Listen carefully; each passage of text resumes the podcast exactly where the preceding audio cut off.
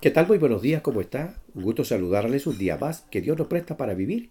A todos mis amigos, oyentes y a todas las personas que me conocen a través de este medio, que Dios les bendiga y les guarde. Que Dios les ayude y a los que están ahí también en Radio Elías 107.9 FM. Ahí estamos ahora también llevando este desayuno gracias a usted que ha sido fiel y que ha permanecido en esta expresión de decir, aunque yo se los envío, y si usted lo gusta oírlo, y si no, bueno, Dios también en su tiempo le permitirá, ¿cierto? Y a veces ha sido esta, eh, vamos a decir, este momento grato por algunas circunstancias que vivimos y viene una palabra que nos fortalece. Entonces el desayuno natural siempre está ahí y usted lo va a preparar como quiera, pero lo que Dios nos da para el alma, eso es necesario que venga de Él. Así que el desayuno, un cafecito o algo más, un café, perdón, una leche, alguno más y algo más preparado por ahí. Gracias Señor, siempre gracias. Bien, vamos al desayuno para el alma. Esto sí que es importante.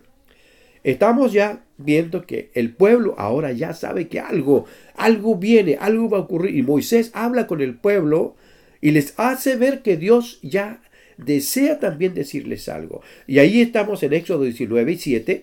Dice entonces Moisés, entonces Moisés vino y llamó a las ancianos del pueblo y expuso en presencia de ellos todas estas palabras que Jehová le había mandado. Ve, Dios ya le había hablado y se lo está dando al pueblo a entender. Y todo el pueblo respondió a una y dijeron, todo lo que Jehová ha dicho, haremos. Y Moisés refirió a Jehová las palabras del pueblo.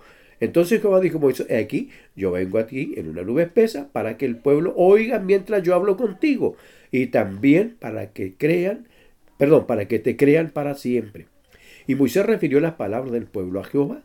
Y Jehová dijo a Moisés, ve al pueblo y santifícalos hoy y mañana, y laven sus vestidos y estén preparados para el día tercero.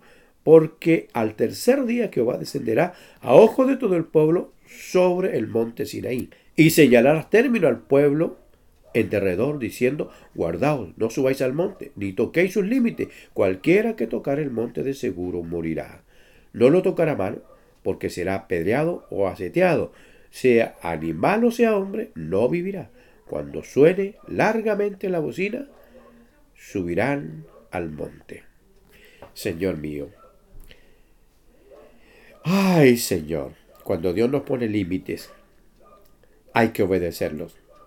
Cuando Dios establece límites, hay que aceptarlos. Muchas veces nosotros quizás nos cuesta igual que a Israel. Ellos están siendo ordenados por Dios. Moisés va, le lleva las palabras y Dios las recibe y les vuelve a responder y le vuelve. Pero ahora le pone un límite. Él va a mostrar su poder. Pero ahora no en milagros, sino que directamente para que ellos conozcan que hay un Dios todopoderoso y un Dios al cual hay que temer. Y temer en el sentido, vamos a decir, no del miedo, sino de, de la santidad que es Dios mismo.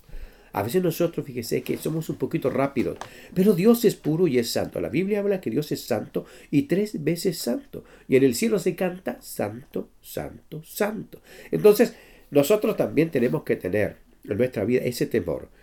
Moisés le dice al pueblo, mira esto, y sabe que le pone límites, ¿eh? No todo, no todos podían llegar, solo Moisés iba a subir.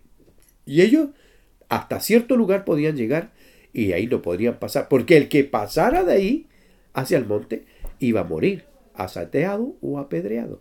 ¿Cómo iba a ser? No lo sé, porque Dios tiene sus formas y sus maneras. Pero vamos a oír qué ocurrió cuando Dios habló con Moisés. ¿Qué sucedía?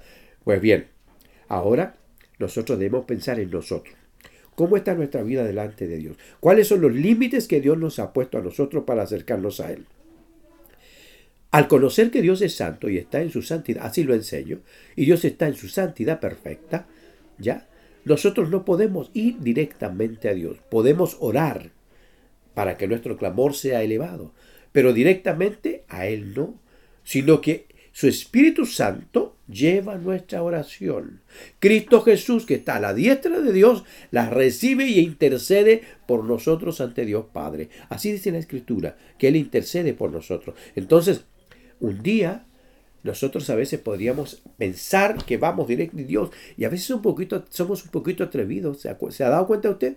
Dios, ¿por qué? No. Debemos orar al Dios de poder, de misericordia, con humildad y reconocer que Él nos ha puesto sus límites. Y uno de los límites es que debe haber santidad en nosotros. Y santidad me refiero, le dijo al pueblo que debieran y le dijo a Moisés, santifícalos, ¿ya? Y que se laven y limpien por ese día. Pues nosotros debemos también. Y la santidad comienza cuando uno comienza a vivir una vida agradable delante de Dios.